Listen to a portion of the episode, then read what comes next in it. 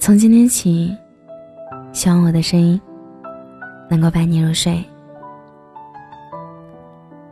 晚上好，我是小仙丹。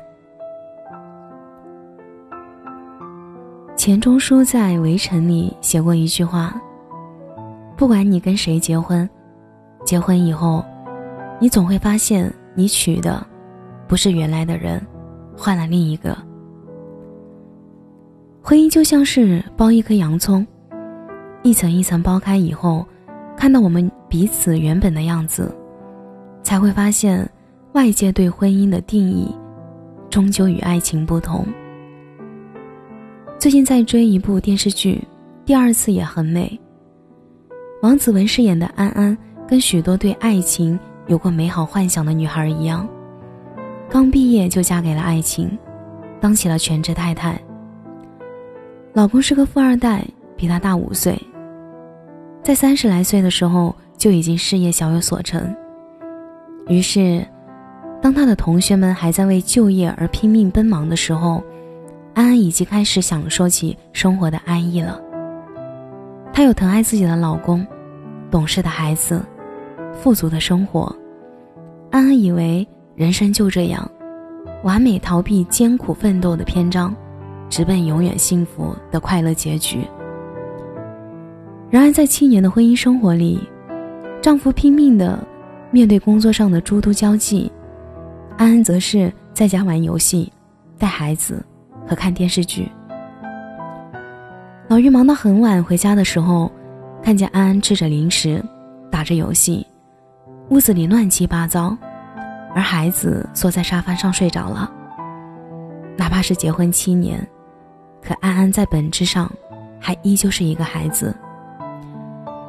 也许就像老于所说的那样，两个人结婚之后，安安始终没有把自己的身份从恋人转变为妻子，始终是恋爱中的大学生。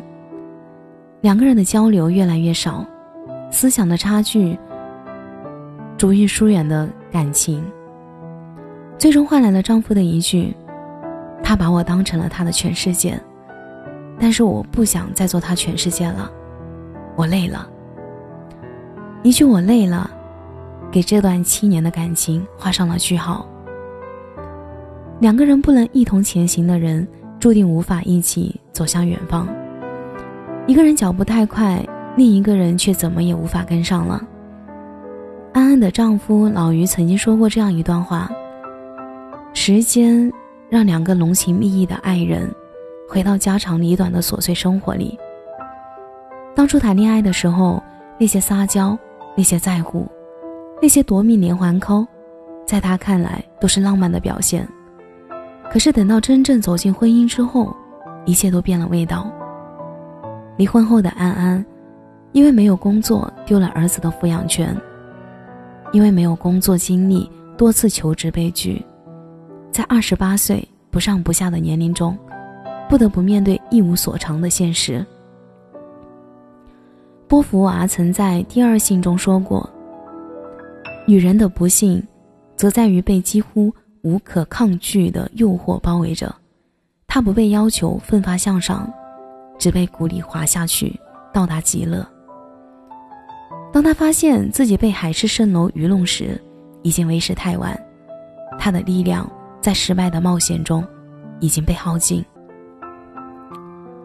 知乎上有一个话题：为什么身边有些女生那么拼？评论里有个回答深以为然：第一，女生不好好努力，如温水煮青蛙，是一件很可怕的事儿；第二，即使你长得美若天仙，接触到精英阶层，但美貌终有一天会衰退，你也会被你也会被人所嫌弃，被人拿去当花瓶。还不如老老实实努力提升自己。第三，女人最大的底气就是独立自己，可以赚自己要用的钱，想买什么就买什么。所以，女生为什么要经济独立？我想，是为了能够坦荡地接受一个人进来我的世界，也能够在对方离开之后淡然一笑，依然昂头。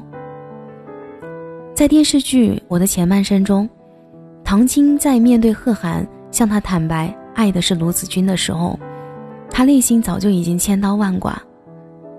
可是，在脱下婚戒的时候，依然笃定地说出：“戒指好看，我可以自己买，我也会自己好好的爱护自己的。”这里面有他的底气，有他的资本，有他的独立。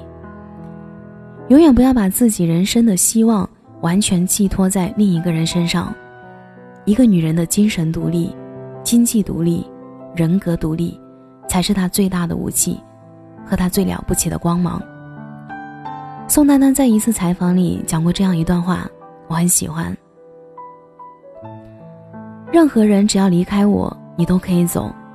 只要你不想跟我在一起了，只要你觉得我不能给你带来幸福了，你跟我在一起不快乐了，那你就赶快去寻找你的快乐，因为我坚信我还可以找到一个让我觉得和我在一起他快乐，我也快乐的人。不得不承认，很多时候，那些对生活的慌张、焦虑和不知所措，不过是将生活的希望寄托在别人身上。以为那份信誓旦旦的承诺会是一辈子的期限，以为当下的安稳会日复一日的持续。可是这世上根本就没有什么是永恒不变的，更何况是爱情。你只有在这个现实的社会中，找到自己人生的价值和意义，才不会怕那些生命中突如其来的崩塌。这橡树里。有这样一段话，仿佛永远分离，却又终身相依。愿你既能够一个人读书，一个人旅行，一个人吃饭，默默的塑造自己，也能在遇到对的人时，不依附，不依赖，朝着共同的步伐，继而前行。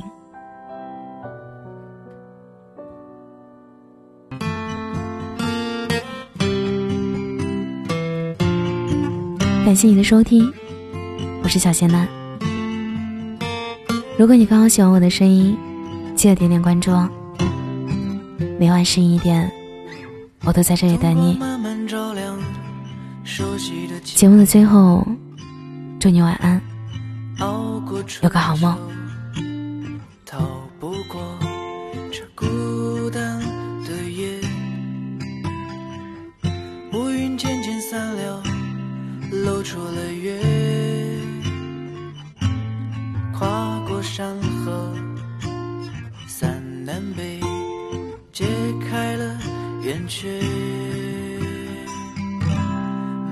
方的木，南方的树，酒里都是他的糊涂。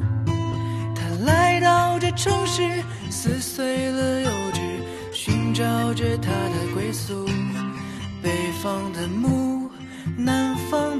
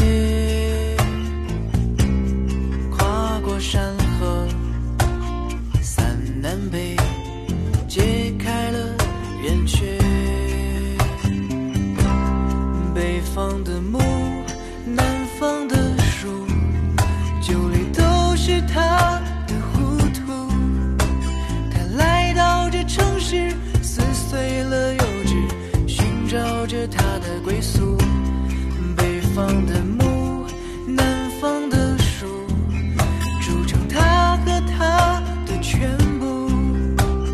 两年已过去时间被倾诉嘴里的甜是曾经的苦。北方的